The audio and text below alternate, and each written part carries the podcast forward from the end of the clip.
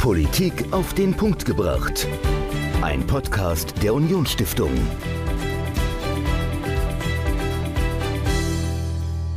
Michael, bist du denn eigentlich ein Kirchgänger? Also wenn ich ehrlich bin, eigentlich nicht. Also eigentlich vielleicht nicht. mal an Weihnachten oder mhm. zur Beerdigung. Ist irgendwie eine seltsame Frage, oder? Das ist eine sehr persönliche Frage eigentlich, oder?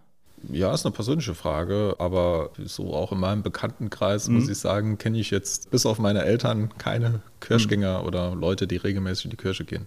Kirche nimmt in der Gesellschaft ganz offensichtlich, ich meine, das ist jetzt nur ein Beispiel, was ich dich gefragt habe, die Relevanz der Kirche scheint abzunehmen und trotzdem ist sie weiterhin ein Thema. Denn wenn der Vatikan sich zu bestimmten Dingen äußert, schauen alle hin. Anfang März hat sich der Vatikan dazu geäußert, dass die Segnung der Partnerschaft Homosexueller nicht gesegnet werden dürfen in der katholischen Kirche. Das hat für ein riesen Medienecho auch gesorgt, aber auch für ein großes Echo und viele Reaktionen aus der katholischen Kirche selbst. Denn plötzlich haben auch Bischöfe gesagt, Moment, lieber Vatikan, liebe Römer, so geht's nicht. Ein großer Konflikt hat sich aufgetan in der katholischen Kirche, die ja nicht arm ist an Konflikten. Was genau denn der Grund dafür war, dass der Vatikan sich zu dieser Frage geäußert hat, wie sich die Bischöfe in Deutschland und auch auf der Welt dazu geäußert haben, welche Stellung sie bezogen haben. Darüber habe ich mit Jürgen Erbacher gesprochen. Er ist Journalist und auch Theologe beim ZDF. Und mit ihm spreche ich über ja, die katholische Kirche und die aktuellen Skandale. Am 15. März hat der Vatikan ein Nein zur Frage, ob denn die katholische Kirche homosexuelle Paare segnen darf oder nicht geäußert. Es kam sehr, sehr unerwartet bei mir ist jetzt Jürgen Erbacher, Journalist und Theologe, arbeitet fürs ZDF. Sie haben einen sehr, sehr guten Einblick in die Welt des Vatikan. Sie kamen guten Draht nach Rom. War das für Sie genauso unerwartet, dieses Nein? Ja, dieses Papier Mitte März 2021 kam überraschend. Man muss zum einen sagen, die Position ist nicht neu. Es ist die offizielle Lehre der katholischen Kirche, dass eine Segnung gleichgeschlechtlicher Partnerschaften abgelehnt wird. Allerdings hat man doch gesehen in den letzten Jahren, sowohl auf weltkirchlicher Ebene und dann auch nochmal speziell in Deutschland, dass viele dieses strikte Nein ablehnen und dass viele sich wünschen, viele Gläubige, aber auch Bischöfe, dass sie sich wünschen, dass es hier eine Veränderung gibt und mhm. dass man hier ähnlich wie in anderen Fällen die konkrete Situation betrachtet und dann durchaus auch Segnungen möglich sind. Und weil es diese Bewegung gab oder gibt an vielen Stellen in der katholischen Kirche, kam dieses Nein oder diese Erinnerung an das Nein doch sehr überraschend. Warum hat sich denn der Vatikan überhaupt bemüßigt gefühlt, sich dazu zu äußern? Also gab es denn einen Grund oder war das einfach nur aus einer Laune heraus? Ja, offiziell heißt es ja in dem Schreiben, dass sich jemand an die Glaubenskongregation, an den Vatikan gewendet hat mit der konkreten Frage, ist denn eine Segnung für gleichgeschlechtliche Partnerschaften möglich? Und mhm. darauf antwortet dann der Vatikan ganz klar mit Nein. Also man ist hier offensichtlich nicht aus eigenem Antrieb aktiv geworden. Die Frage ist aber dann schon, es ist nicht klar, wer hat sich wirklich dorthin gewendet. Man kann doch ziemlich sicher davon ausgehen, dass diese Anfrage aus Deutschland kam oder mhm. zumindest die Bitte an die Glaubenskongregation, dass man sich zu diesem jetzigen Zeitpunkt dazu äußert weil man ganz gezielt Entwicklungen im synodalen Weg, also diesem Reformprozess, den die katholische Kirche in Deutschland im Februar 2020 gestartet hat und wo es auch um dieses Thema Segnung gleichgeschlechtlicher Partnerschaften geht. Diesem Prozess, diesem synodalen Weg, da wollte man ganz klar ein Stoppschild bei diesem Thema signalisieren und sagen, hier gibt es keine Veränderung, hier soll es keine Veränderung geben. Bevor wir jetzt auf die Reaktionen aus Deutschland eingehen und auch die Reaktionen weltweit auf dieses Nein, erstmal die Frage, dann wieder einen Schritt zurück. Also warum hat sich denn überhaupt jemand bemüßigt gefühlt aus Deutschland oder woher auch immer, da sich an den Vatikan zu wenden, um zu fragen, ja, wie ist denn diese Frage? Also wieso kommt man denn auf die Idee, dass die Segnung homosexueller Paare denn jetzt überhaupt nochmal zur Debatte steht? Also gab es denn da irgendwelche Signale in den letzten Jahren, die das vielleicht möglich gemacht haben? Also Sie haben ja gesagt, es gibt immer mehr Bischöfe und es gibt immer mehr Gläubige, die sagen, nee, das, dieses Nein wollen wir eigentlich so nicht akzeptieren, wie es von der Kirche postuliert wird. Wir stellen das zur Debatte. Gab es denn da in den letzten Jahren verstärkt Signale auch aus Rom, dass ja hier eine Öffnung möglich ist? Ich denke, man zwei Dinge sehen. Auf der einen Seite sind es natürlich Aussagen von Papst Franziskus, die er immer wieder getätigt hat in Richtung Homosexueller, die Hoffnung genährt haben oder nach wie vor nähren, dass er hier eine Neupositionierung der katholischen Kirche vornimmt, mhm. was die Sichtweise auf das Thema auf Homosexualität generell, aber dann auch auf Partnerschaften Homosexueller anbetrifft. Es ging ja schon los, wenige Wochen, naja, wenige Monate nach der Wahl, im März 2013 gewählt, im Juli, wenn ich mich richtig erinnere, 2013 war der Weltjugendtag in Rio de Janeiro. Auf dem Rückweg die erste große Pressekonferenz mit freien Fragen, über anderthalb Stunden, wenn ich mich richtig erinnere, ging diese Pressekonferenz. Und da wurde diese Aussage getätigt, wenn jemand gay, wenn jemand homosexuell empfindet und im Glauben lebt, den Herrn ehrlich sucht, wer bin dann ich, ihn zu verurteilen? Und das war so ein erster Moment, der ganz viele aufhorchen ließ und wo man dann doch dachte, dieser Papst wird beim Thema Homosexualität nochmal anders sprechen, als das seine Vorgänger bisher getan haben. Es gab dann immer wieder mal solche Aussagen des Papstes. Bekannt ist auch seine Position noch als Erzbischof von Buenos Aires, wo er gesagt hat, die Ehe für gleichgeschlechtliche Paare nein, aber eine zivile rechtliche Regelung ja. Mhm. Und das sind durchaus Positionen, die ja Aussagen, die anders klingen, als das vor Franziskus offizielle Position der katholischen Kirche war. Es gibt dann auch in seinem Pontifikat, auch beim Thema Homosexualität, dann auch wieder andere Positionierungen, nochmal eine ganz scharfe Zurückweisung einer möglichen Gleichstellung von Ehe und auf der einen Seite und gleichgeschlechtliche Partnerschaften auf der anderen Seite, unter anderem in seinem, in dem Papier Amoris Laetitia, dieses mhm. große Lehrschreiben am Ende der zwei Synoden zu Ehe und Familie. Auch die Frage, inwieweit können Homosexuelle Priester werden, auch da gibt es unterschiedliche Aussagen von Papst Franziskus. Also da gibt es so ein Hin und Her. Mhm. Aber trotzdem, immer wieder schürt er Hoffnungen oder nährt er Hoffnungen, dass hier eine Neupositionierung vorgenommen wird. Das ist die eine Seite. Auf der anderen Seite gibt es die Theologie, die mhm. Moraltheologen, nicht nur im deutschen Sprachraum, die seit vielen Jahren sagen, wir müssen die Lehre der katholischen Kirche mit Blick auf Homosexualität weiterentwickeln, weil wir der Überzeugung sind, dass das auch theologisch vertretbar ist.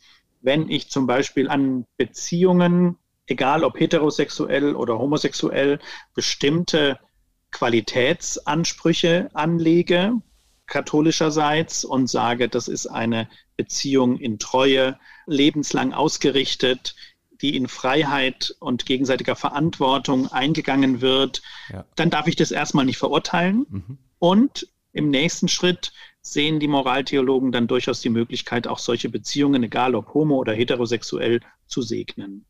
Und das hat sich die große Mehrheit derer auch zu eigen gemacht, die auf dem synodalen Weg unterwegs sind, diesem Reformprozess in Deutschland. Und ich glaube schon, dass die Wahrscheinlichkeit groß ist, dass am Ende dieses synodalen Wegs, wenn dann mal Papiere vorliegen und Entscheidungen getroffen werden, die große Mehrzahl der Laien und die große Mehrzahl der Bischöfe in Deutschland sagen, wir können uns so eine Segnung vorstellen. Und in diese Gemengelage hinein ist das für Menschen, Gläubige und auch Bischöfe dann oder sehen die die große Gefahr, dass hier etwas passiert, was aus ihrer Sicht mit der katholischen Tradition nicht vereinbar ist. Und mhm. die versuchen dann natürlich, sage ich mal, den Vatikan auch zu Aussagen zu provozieren oder zu Aussagen zu bewegen, wie sie jetzt dann mit dem Papier von Mitte März von der Glaubenskongregation dann auch vollzogen worden sind. Jetzt haben Sie ja schon im Prinzip die beiden Seiten, die beiden Reaktionsseiten so ein bisschen skizziert. Die Reaktionen auf dieses Nein aus dem Vatikan waren sehr, sehr heftig, also von allen Seiten. Ich glaube, der erste, der sich offiziell zu Wort gemeldet hat, war Bischof Vorderholzer, der das sehr begrüßt hatte, dieses Papier und gesagt hat, ja, jetzt haben wir eine klare Ansage, jetzt wissen wir, woran wir sind, jetzt ist die Frage erledigt. Und sofort kam aber auch die Gegenseite. Und viele Bischöfe haben sich hingestellt und gesagt, nein, das geht so nicht. Was genau haben Sie denn an dieser Aussage von Rom kritisiert? Ging es dann nur um den Inhalt oder ging es auch um die Form? Also ich glaube, es ging um beides. Es ging zum einen äh, darum, dass viele Bischöfe sagen, mit so einer Basta-Politik kommt man im 21. Jahrhundert nicht mehr weiter. Mhm. Das geht nicht, dass Rom so völlig unvorbereitet zu einem Thema so Position bezieht und so einen Pflock versucht einzurammen, wie das jetzt mit diesem Papier passiert ist. Ihnen geht es jetzt äh, noch mal gar nicht so sehr auch um den Inhalt zunächst, sondern die Art und Weise, wie das passiert ist. Wenn jetzt es eine Debatte weltkirchlich seit Monaten geben würde zu diesem Thema und dann irgendwann der Vatikan mal sagt, okay, und das ist jetzt aus unserer Sicht die Position, die zu vertreten ist, ist das was anderes. Aber das kam de facto jetzt aus heiterem Himmel plötzlich mhm. ein solches Votum aus dem Vatikan. Das ist einerseits die Kritik, die Form, die Art und Weise, ohne dass vorher zum Beispiel die Bischofskonferenzen konsultiert wurden. Man hätte ja mal die Vorsitzenden vielleicht vorher anschreiben können und sagen können, hör zu, wir planen ein Votum zu diesem Thema. Wie steht ihr denn dazu? Aber solche Konsultationen sind nicht passiert und das verwundert umso mehr, wo doch dieser Papst immer wieder von der Synodalität spricht mhm. und sagt, Synodalität ist eigentlich ein Synonym für Kirche. Wo war bei diesem Vorgang jetzt das synodale Element? Und das andere ist dann, dass es eine große Zahl auch von Bischöfen gibt, die sagen, wir stimmen inhaltlich da nicht mit überein, mhm. weil wir sind der Meinung, dass es theologisch begründbar ist, dass wir hier einen Schritt weitergehen, dass wir hier traditionelle Positionen überdenken müssen, weil wir neue Erkenntnisse haben, zum Beispiel aus den Humanwissenschaften, aus der Medizin beim Thema mhm. Homosexualität. Das müssen wir mit berücksichtigen, wenn wir theologisch das Ganze bewerten. Und da haben wir nun mal Erkenntnisse, die andere sind als vor 50 Jahren, als mhm. vor 70 Jahren, als vor 100 Jahren. Ja. Also müssen wir hier auch neue Antworten geben. Das sind, glaube ich, so die beiden Punkte, die dann zu diesen teils harschen, kritischen Reaktionen auch unter Bischöfen führten. Wenn man sich diese Reaktionen mal anguckt, also für mich persönlich war es doch sehr erstaunlich, weil ich ich glaube ich es noch nicht erlebt habe, dass sich so viele Bischöfe so klar gegen Rom und gegen den Vatikan positioniert haben. Ist das wirklich so eine einmalige Sache, die wir hier erleben, oder ist das früher auch schon vorgekommen, nur ist, ist vielleicht nicht so wahrgenommen worden?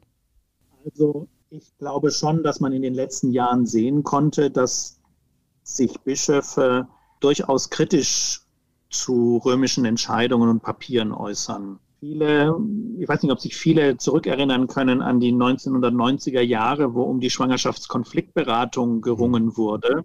Seit damals gibt es ja in Deutschland die Situation, dass Frauen sich beraten lassen müssen, die eine Abtreibung vornehmen lassen wollen und einen Beratungsschein brauchen. Ja. Und zunächst war es so, dass auch in kirchlichen Beratungseinrichtungen dieser Schein ausgestellt wurde.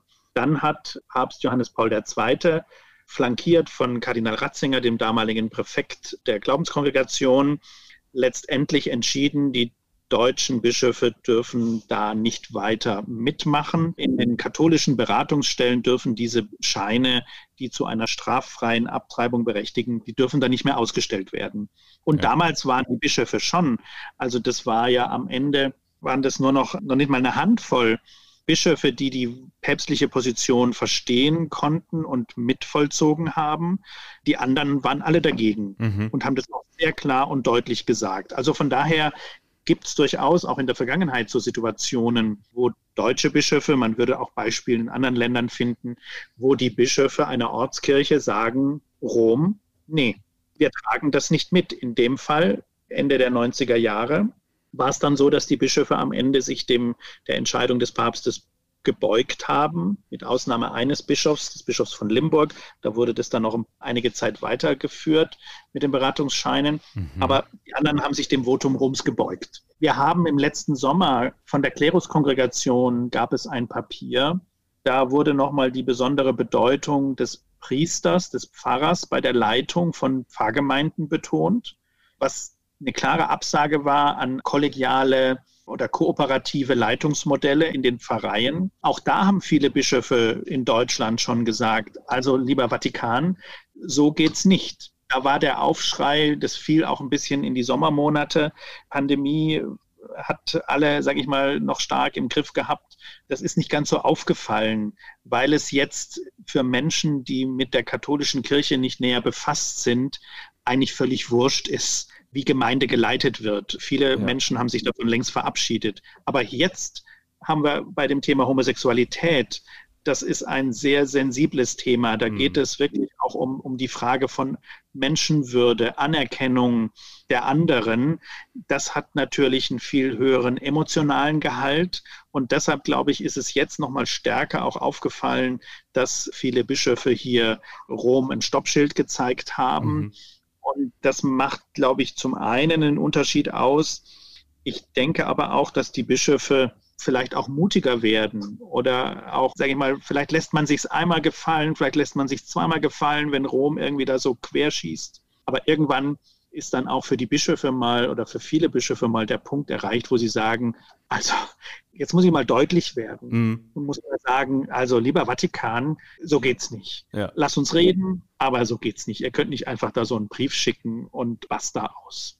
Auf den Konflikt zwischen den Landeskirchen und dem Vatikan würde ich gleich gerne noch näher eingehen. Vorher würde mich aber mal interessieren, wir sprechen jetzt die ganze Zeit von der Reaktion aus Deutschland. Sie haben es kurz schon mal erwähnt. In anderen Ländern ja, sieht es vielleicht anders aus. Also wenn ich mir überlege, also die Reaktion auf dieses Papier aus dem Vatikan war zum Beispiel so, dass in Belgien die gesamte Bischofskonferenz gesagt hat, nein, da machen wir nicht mit, das akzeptieren wir so nicht. Ich weiß die konkreten Reaktionen nicht, aber ich kann mir zum Beispiel sehr gut vorstellen, dass die Bischofskonferenz in Polen ganz anders reagiert hat. Oder Afrikaner afrikanische Länder, asiatische Länder, die da auch von den Gesetzen im eigenen Land und von der Kultur im eigenen Land nochmal einen ganz anderen Hintergrund haben. Wie war denn die Reaktion weltweit? Kann man das ungefähr zusammenfassen oder ist es wirklich von Land zu Land und dann auch nochmal von Region zu Region ganz, ganz unterschiedlich? Also es ist ganz schwer zu sagen, Südamerika, die waren alle dagegen, Nordamerika, die fanden das Papier gut, die Grenzen verlaufen wie seit langer Zeit in der katholischen Kirche längst nicht mehr entlang geografischer Linien. Ja. Man kann vielleicht schon sagen, dass aus Afrika sehr viele zustimmende Stimmen zu diesem Papier kamen, auch in Osteuropa, im östlichen Europa und auch aus Russland.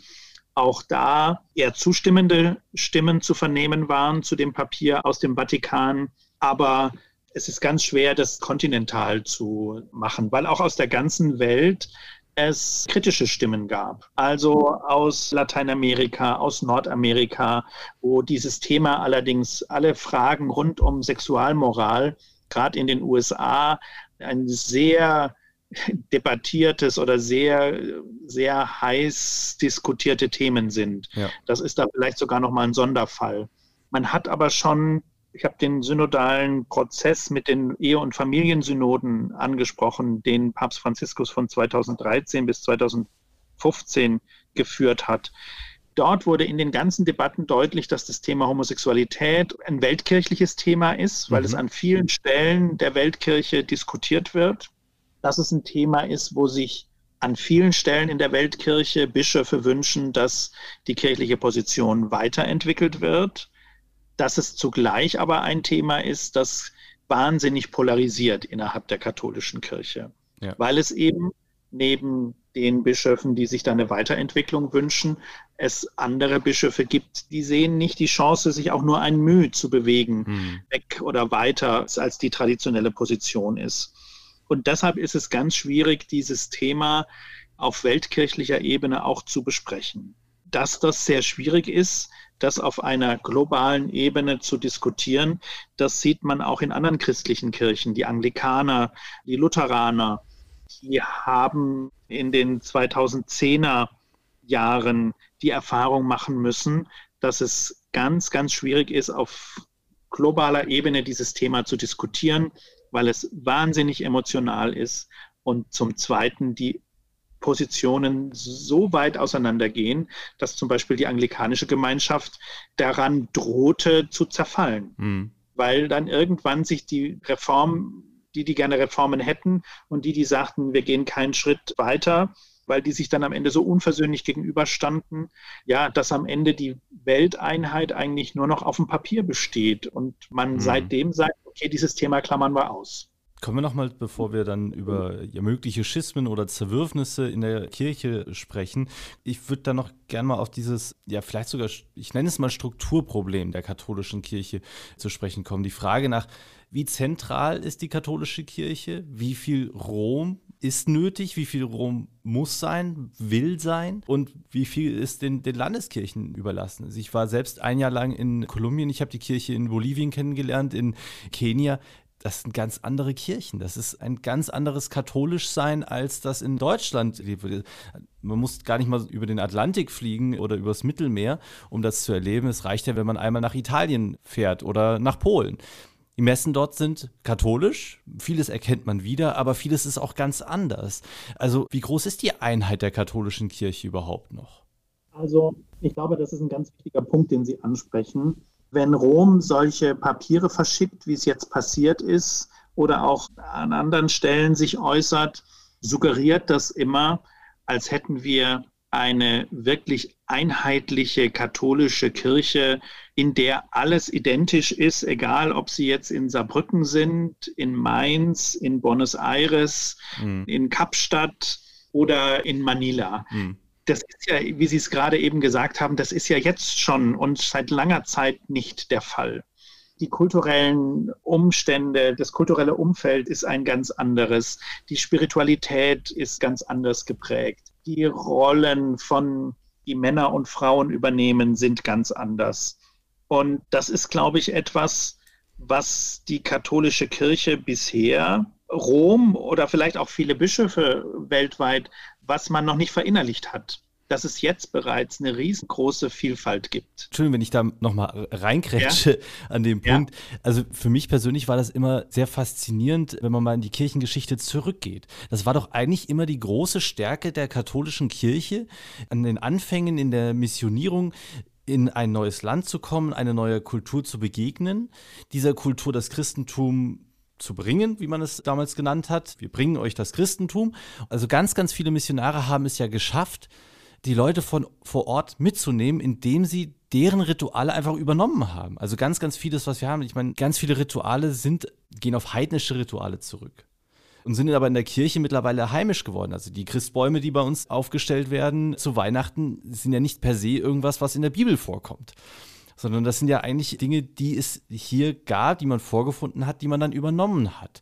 Egal wann, also Christbäume dann im, im 19. Jahrhundert oder also ganz, ganz viele Dinge. Ich glaube sogar die Heiligenscheine kommen dann irgendwo aus dem Ägyptischen. Das ist ja eigentlich das, was die katholische Kirche auch so erfolgreich gemacht hat. Dass sie nicht nur ihren Stempel aufgedrückt hat und gesagt, so, wir machen das jetzt so, wie wir das machen, sondern immer auch das übernommen hat, was vor Ort schon war, um die Leute mitzunehmen. Wann hat man das verloren?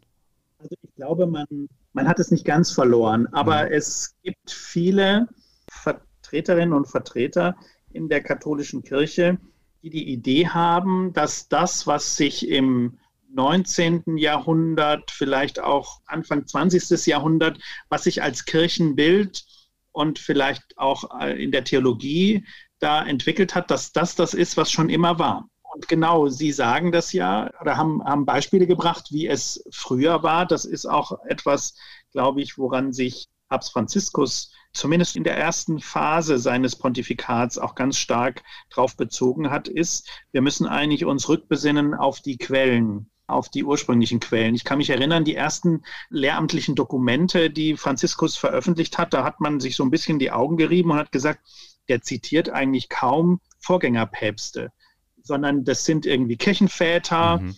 oder dann auch schon Papiere lokaler Bischofskonferenzen, wo man irgendwie gemerkt hat, okay, gut, der Papst, dieser Papst möchte sich jetzt nicht unbedingt auf irgendwelche Praktiken der letzten lehramtlichen Äußerungen der letzten 100, 150 Jahre beziehen, sondern der möchte back to the roots, also zurück zu den Ursprüngen. Hm. Oder dann eben aufzeigen, dass er die Praxis, wie sie dann an unterschiedlichen Stellen in der Weltkirche gepflegt wird, auf die möchte er hinweisen und die möchte er dann, zum Teil muss man vielleicht auch sagen, nebeneinander dann auch so stehen lassen. In der Tat, die, die, sag ich mal, ein großer Teil derer, die sich gegen Veränderungen stemmen, die setzen ein Kirchenbild und eine Theologie absolut, die nicht sehr alt ist, die irgendwie sehr jung ist und die auch das Ergebnis von Entwicklungen ist. Und das sieht man aber dann an dieser Stelle nicht. Und das ist ein großes Problem. Ich glaube aber, dass sich das, sag mal, das ist eine herausfordernde Zeit, aber das Rad wird sich da nicht zurückdrehen lassen, weil mhm. ich verwende ja gerne immer den Begriff und sage, die katholische Kirche entwickelt sich jetzt erst von einer Westkirche zu einer Weltkirche. Man hat ja immer gesagt, oh, das Zweite Vatikanische Konzil in den 1960er Jahren, das war zum ersten Mal, hat die katholische Kirche sich als Weltkirche erlebt. Mhm. dann sieht man immer die Fotos, wo dann Bischöfe aus Afrika und Asien irgendwie da sind und ein paar wenige zwischen den vielen Bischöfen aus Europa und, und Nordamerika. Das stimmt. Da waren erstmals dann auch lokale Bischöfe aus den Ländern des Südens in Anführungszeichen sichtbar. Aber de facto Theologie und Kirchenbild sind nicht schon Weltkirche gewesen. Das ist immer noch ganz stark von Europa geprägt gewesen. Und jetzt werden die jungen Kirchen mhm. erwachsen und sagen, wir wollen jetzt eigene Wege gehen. Wir wollen auch eine eigene Theologie entwickeln, nämlich ganz stark auch inkulturiert. Mhm. In Lateinamerika ist das vielleicht als erstes passiert, dann während und vor allen Dingen nach dem Zweiten Vatikanischen Konzil mit der Befreiungstheologie. Da hat Rom auch scharf dagegen angekämpft. Ja. Die Kirche in Lateinamerika hat bis heute darunter zu leiden, dass man die Befreiungstheologie da im Keim erstickt hat. Aber die sind schon sehr weit, wenn es darum geht, zu gucken, wie kann man den christlichen Glauben hier inkulturieren. Und das wird sich auch für die anderen Kontinente vollziehen müssen. Und damit wird diese Vielfalt größer, die Sie beschrieben haben.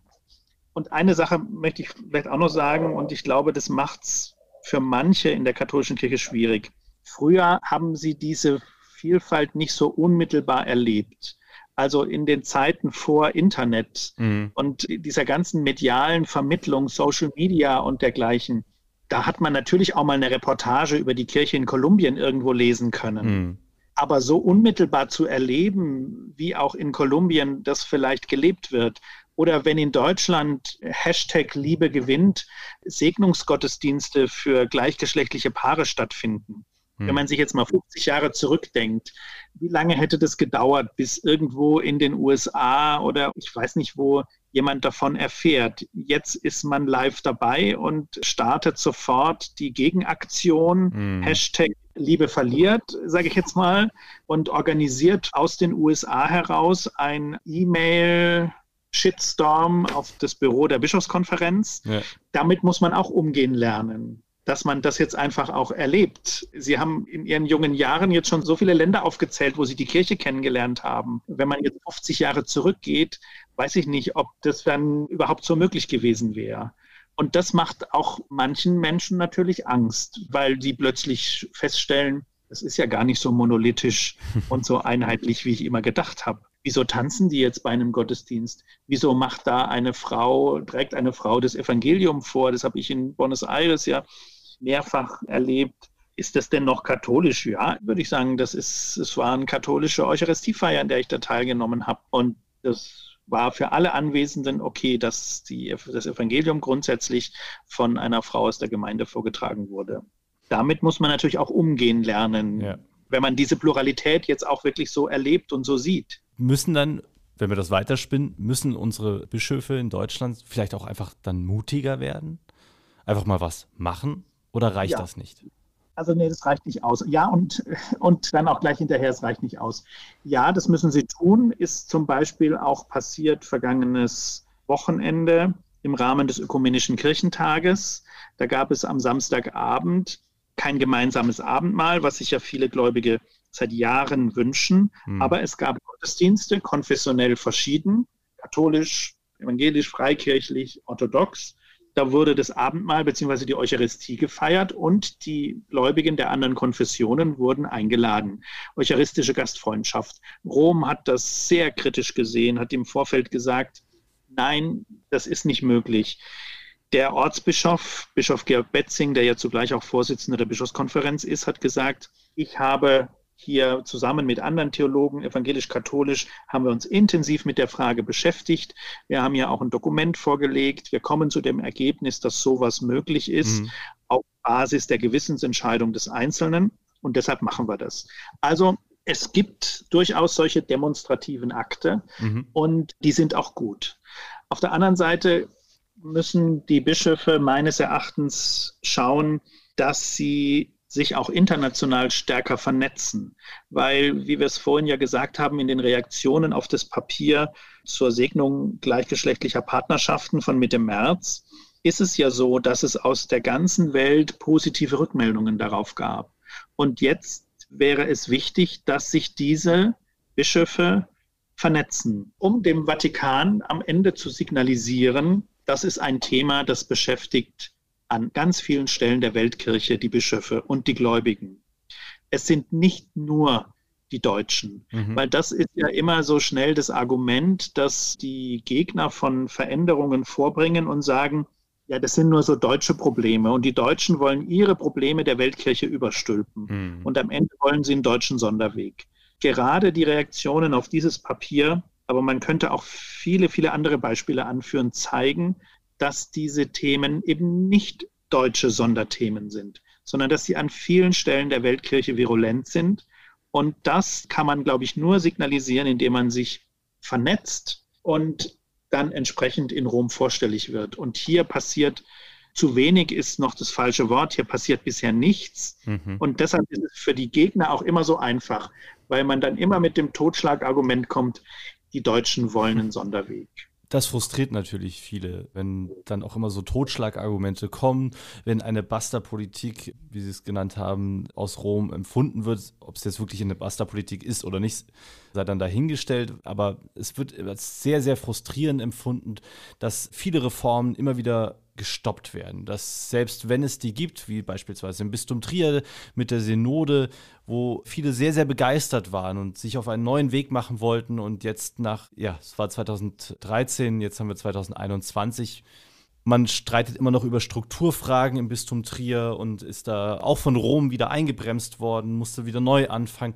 Viele sind frustriert, viele gehen, viele kehren der Kirche den Rücken. Was kann man denen sagen? Wie kann man denen denn Mut machen, dass sich vielleicht doch etwas ändert? Vielleicht mit dem Stichwort Befreiungstheologie in Lateinamerika. Ich glaube, Mut machen kann man nur durch diese kleinen Schritte, die es dann doch gibt. Mhm. Die eucharistische Gastfreundschaft am Rande des Ökumenisch oder im Rahmen, im Rahmen, nicht am Rande, nicht irgendwo heimlich, sondern wirklich als ein Punkt des offiziellen Programms des Ökumenischen Kirchentages und damit auch sag ich mal, diese Praxis aus dem Graubereich herausgeholt. Ein kleiner Schritt. Ich habe bisher nicht gesehen, dass Priester, die sich an der Aktion Hashtag Liebe gewinnt beteiligt haben und auch gleichgeschlechtliche Paare gesegnet haben am 9. 10. Mai, dass es da irgendwie Konsequenzen gab für diese Priester. Mhm. Sprich, die Bischöfe, selbst wenn sie es vielleicht dann im Einzelnen nicht gutheißen, was passiert ist, aber akzeptieren, dass das passiert. Und so könnte man auch noch, auch noch andere Punkte aufzählen. Das sind kleine Schritte, an denen man sehen kann, dass Veränderung möglich ist und dass durchaus Dinge passieren. Mhm. Also sie bewegt sich doch, sie bewegt sich aber sehr langsam. Auch die Reaktionen vieler Bischöfe kritisch gegenüber dem Papier der Glaubenskongregation zur Segnung Mhm. Letztes Jahr die Reaktion auf dieses Papier, nur der Priester darf Gemeinde leiten. Auch da schon kritische Reaktionen, weil ich glaube, die Mehrzahl der deutschen Bischöfe, die sehen diese Probleme, die durch den Missbrauchsskandal ja nochmal verschärft wurden, das in Bezug auf Partizipation, Teilhabe an Entscheidungsstrukturen, Transparenz, dass da Handlungsbedarf ist und sie wollen sich auch bewegen. Aber sie werden dann immer wieder von Rom eingebremst. Mhm. Auch Trier, Sie haben diese Strukturreformen erwähnt.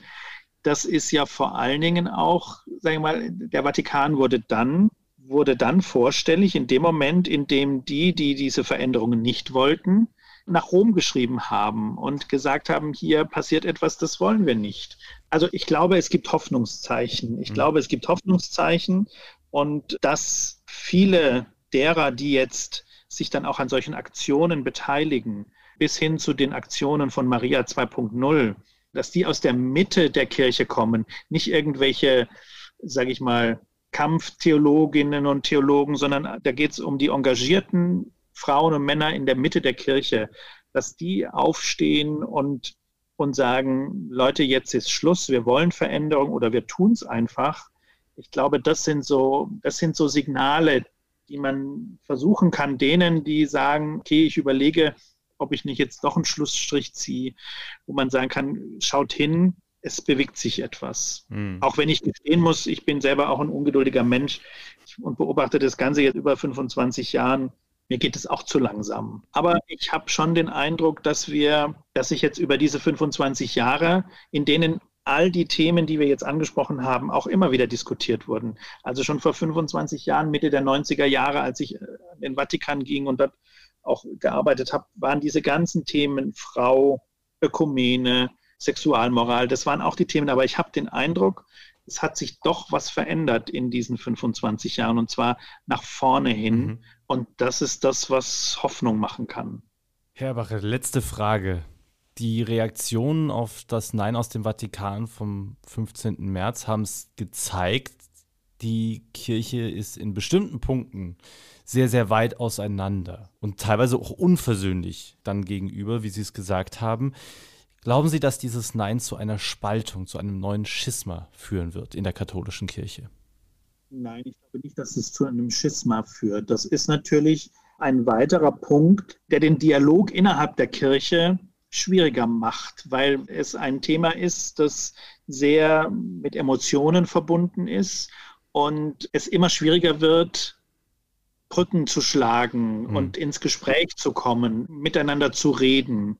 Ich glaube aber, dass die Kirche schon, schon andere Herausforderungen und Belastungen durch Entscheidungen überlebt hat, weil es dann doch immer wieder die Kräfte gibt, die versuchen zu integrieren und zusammenzuführen. Und ich glaube, dass es die, die gibt es immer. Und deshalb wird jetzt an diesem Papier, da wird es nicht zu einer das wird nicht Grund für eine Spaltung sein, das mhm. wird ein Grund für, für, nach wie vor wieder viele Menschen sein, der Kirche den Rücken zu kehren.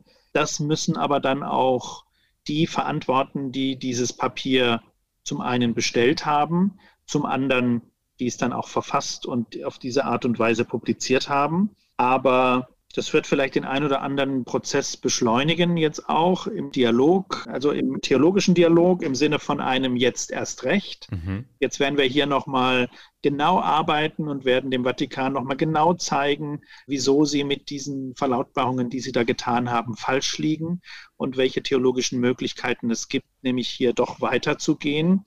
Ich glaube, in dem Sinne wird es Auswirkungen haben. Aber ein Schisma, das sehe ich nicht. Herr Erbacher, vielen herzlichen Dank für das Gespräch, für die Antworten und den Einblick in die Welt der katholischen Kirche. Herzlichen Dank. Bitteschön. Jürgen Erbacher, Theologe und Journalist beim ZDF über die katholische Kirche, das Nein zur Segnung homosexueller Paare und die Zukunft der Kirche, wo sie hingeht. Wenn ihr Fragen habt zu unserem Podcast, zu uns oder Vorschläge habt für Themen oder weitere Gäste, die wir mal einladen sollen, schreibt uns doch einfach podcast.unionstiftung.de. Einfach kurze Mail schreiben und wir freuen uns über eure Rückmeldung. Die Rückmeldung könnt ihr uns natürlich auch über die sozialen Kanäle geben. Ihr findet uns auf Twitter, LinkedIn, auf Facebook, auf Instagram und auf YouTube Unionsstiftung. Da sind wir überall dort, wo ihr auch seid. Und in der nächsten Woche sprechen wir über ein ganz anderes Thema. Michael, du hast dich mit einem Bürgermeister unterhalten. Mit welchem Bürgermeister hast du dich denn unterhalten und worüber? Ja, ich habe mich mit Michael Clevaux unterhalten. Der mhm. ist neu gewählter Bürgermeister, kann man noch sagen, der Gemeinde Gersheim. Mhm. Es ist eine Gemeinde im Saarpfalz-Kreis und er hat meiner Meinung nach ein tolles Kommunikationskonzept für seine Gemeinde etabliert. Und ja, Politik ist ja Kommunikation und hat das vorbildlich umgesetzt für eine in Anführungszeichen kleine Gemeinde. Wie hat er das denn so, oder was macht er denn so gut? Vielleicht kannst du schon mal ein kleines Beispiel nennen. Ja, also er macht es einheitlich. Er probiert neue Formate aus, also zum Beispiel auch mal ein Videoformat. Und das ist eigentlich sehr, sehr gut umgesetzt. Das also am nächsten Sonntag hier bei uns in Politik auf den Punkt gebracht, dem Podcast der Unionsstiftung. Bis dahin. Ciao. Politik auf den Punkt gebracht. Ein Podcast der Unionsstiftung.